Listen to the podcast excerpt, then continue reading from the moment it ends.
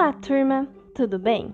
Nesse podcast, vamos entender um pouco mais sobre o crescimento da produção agrícola durante a Idade Média.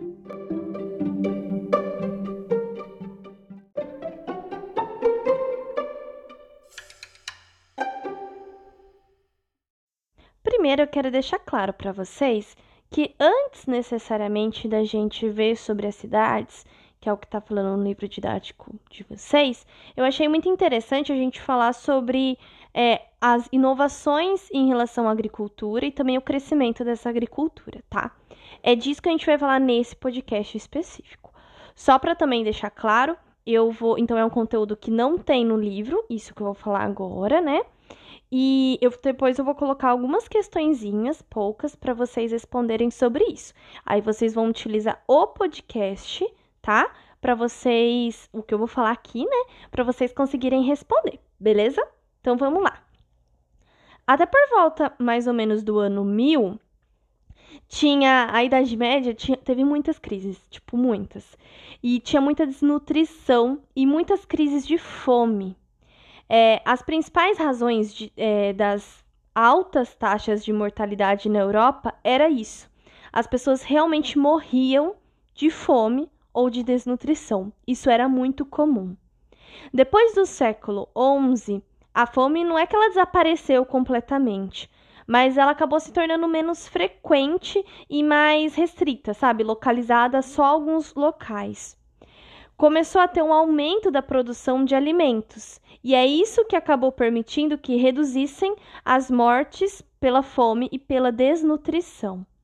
Mas o que por que será que ocorreu essa mudança? O que, que gerou isso? Essa mudança, né, da dessa desnutrição e dessa fome? Por que, que ela acabou de certa forma?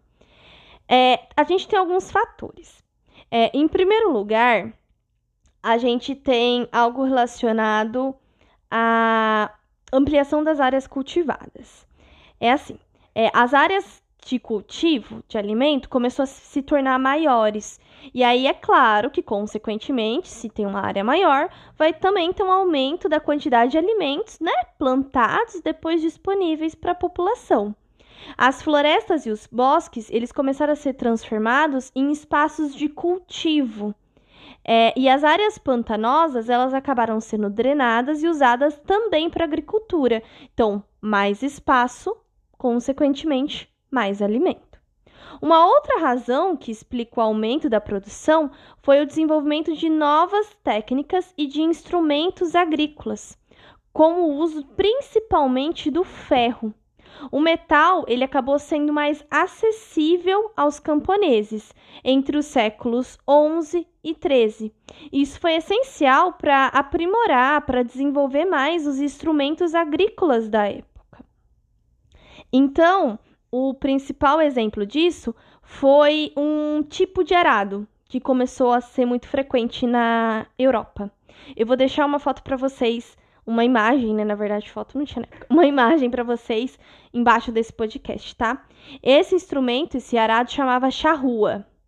É, a, a charrua, ele era um, um instrumento agrícola, né, de produção, então, que abriam grandes sulcos, grandes buracos hum, que eram mais profundos na terra e também misturava as camadas do solo com esterco e aí ia tornando o solo mais fértil, tá? É, também teve outro avanço. Além da charrua, também teve um, uma técnica diferente para puxar a charrua, em que os animais não começaram a não não era mais atrelada a charrua, que é esse instrumento, ao peito do ao pescoço do animal, e sim ao peito dele. Isso aumentou essa capacidade de tração e de transporte do animal com equipamento, né?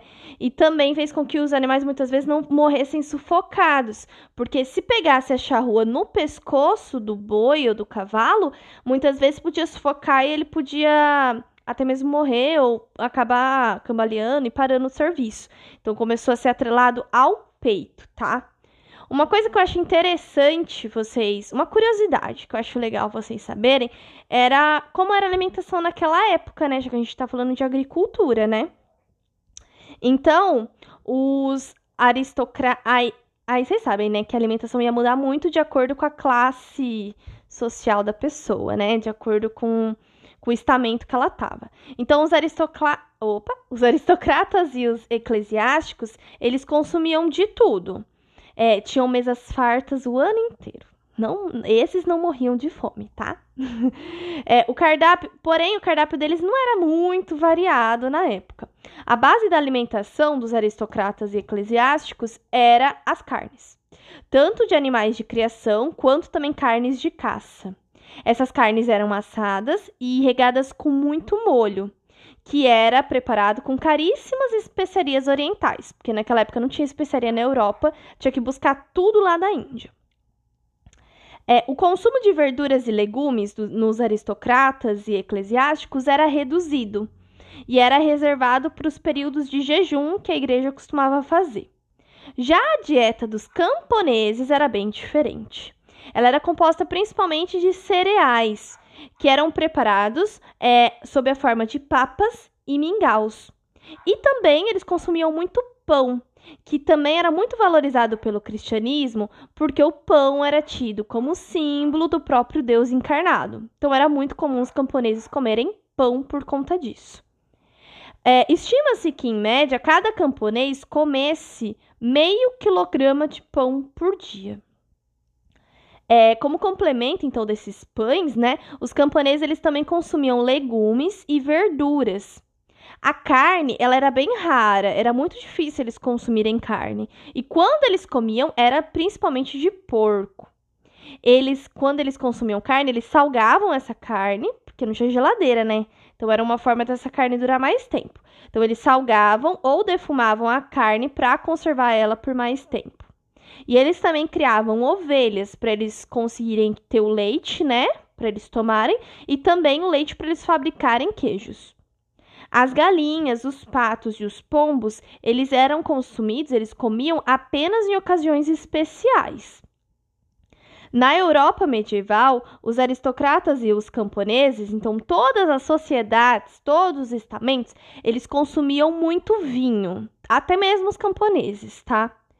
O senhorio, né, que eram os mais ricos, os senhores feudais, eles tinham uma produção de qualidade de vinho para para o consumo da nobreza, né? Então, o senhorio, eles consumiam vinhos muito caros, muito encorpados. Já os camponeses, eles também consumiam vinho muito, mas era uma, de uma qualidade inferior, porque na maioria das vezes era diluído em água. Então, isso daqui foi mais curiosidade, tá? Para vocês saberem sobre como era a dieta deles naquela época. É, e como que eles. E aí também, um outro desenvolvimento que acabou tendo, né? Uma outra coisa que acabou surgindo foi é, uma coisa que eles chamaram de sistema trienal de culturas, que foi um jeito de aumentar a produtividade da terra. Eu vou explicar o sistema trienal de culturas, mas eu também vou deixar uma imagem que mostra, eu acho que de uma forma mais simples, para vocês entenderem o que era isso, tá? Vou deixar também aqui embaixo do podcast. É, nessa época não era muito comum o uso de adubos.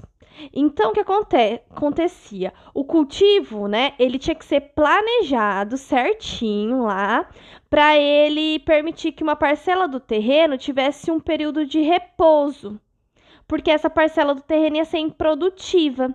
E aí, o que, que eles faziam? Eles iam recuperar naturalmente a fertilidade desse terreno. O que seria, então, esse sistema trienal? Eles iam dividir todas as terras cultiváveis que eles tinham, todas as terras que estavam para plantar, eles iam dividir em três partes. Pensa então se pegando um grande terreno, dividir ele em três. Aí, quando eles dividiam em três, em cada ano eles cultivavam em duas, um, em duas partes. Então você tem três partes, duas partes era cultivada no ano e a outra parte ficava para descansando. Essas duas partes costumava ser de cereais e algumas leguminosas, tá? Isso no ano inteiro. Aí no outro ano, o que, que ele ia fazer? Ele ia consumir outras duas partes. Só que sabe aquela parte que estava descansando? Então, ele ia usar ela agora. Então, ele usava a parte que estava descansando e uma parte que ele já tinha usado. E deixava a outra descansando. No terceiro ano, aí ele ia rodar de novo. Então pensa que é uma rotação. Aí ele ia deixar outra descansando e pegar as outras duas, a que estava descansada e a outra. Entenderam? Então, era, eles faziam de uma forma que sempre ficaria uma terra descansando. Por que, que eles deixavam uma terra descansando? Porque como não tinha adubo, a terra ela precisava de pelo menos um aninho lá para ela ficar boa. Porque se ele usasse ela todo ano, todo ano, todo ano seguido, ia chegar uma hora que ela não ia e não ia produzir mais nada, porque ela ia ficar improdutiva. Ela ia ficar muito, uma terra muito que produz muito, sem adubo, ela cansa e ela não produz mais nada.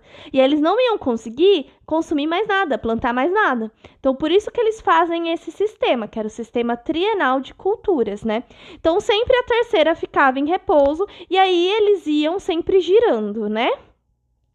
Isso sempre era, então, duas colheitas anuais que eles costumavam fazer. Uma de cereais no inverno e a outra de primavera. Isso também dava uma segurança para eles, porque caso desse algum BO em uma das, uma das produções, tinha a outra também, né? Então sempre dava uma segurança maior. É interessante também a gente notar que com eles se organizando certinho, ó, então teve esse novo sistema de produção, teve novas é, inovações relacionadas a ferramentas. Com tudo isso, eles tiveram. Eles começaram a produzir bastante. E aí eles produziram tanto, tanto, tanto que o povo consumia e eles acabaram começando a vender essa produção para outros locais. Isso não era muito comum. Lembra que na na sociedade nessa época era principalmente agricultura, não tinha muito comércio. Então isso também vai facilitar o surgimento do comércio, que é o que a gente vai ver no próximo podcast, tá? Mas só para terminar, então, com essas mudanças que a gente viu nos séculos 11 até o 13, as crises de fome, então, elas diminuíram no continente, né?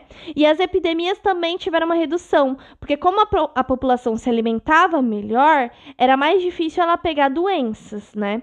Com isso, a mortalidade eh, diminui e aumenta a expectativa de vida e, consequentemente, cresce, tem um crescimento populacional, porque as pessoas não vão morrer, vai todo mundo nascer, vai ter mais gente, né? Uma população maior.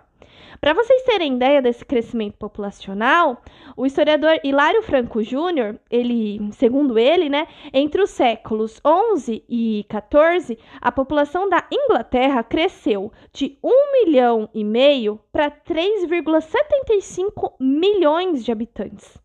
Na França, antes eles tinham 6,5 milhões de habitantes, cresceu para 16 milhões.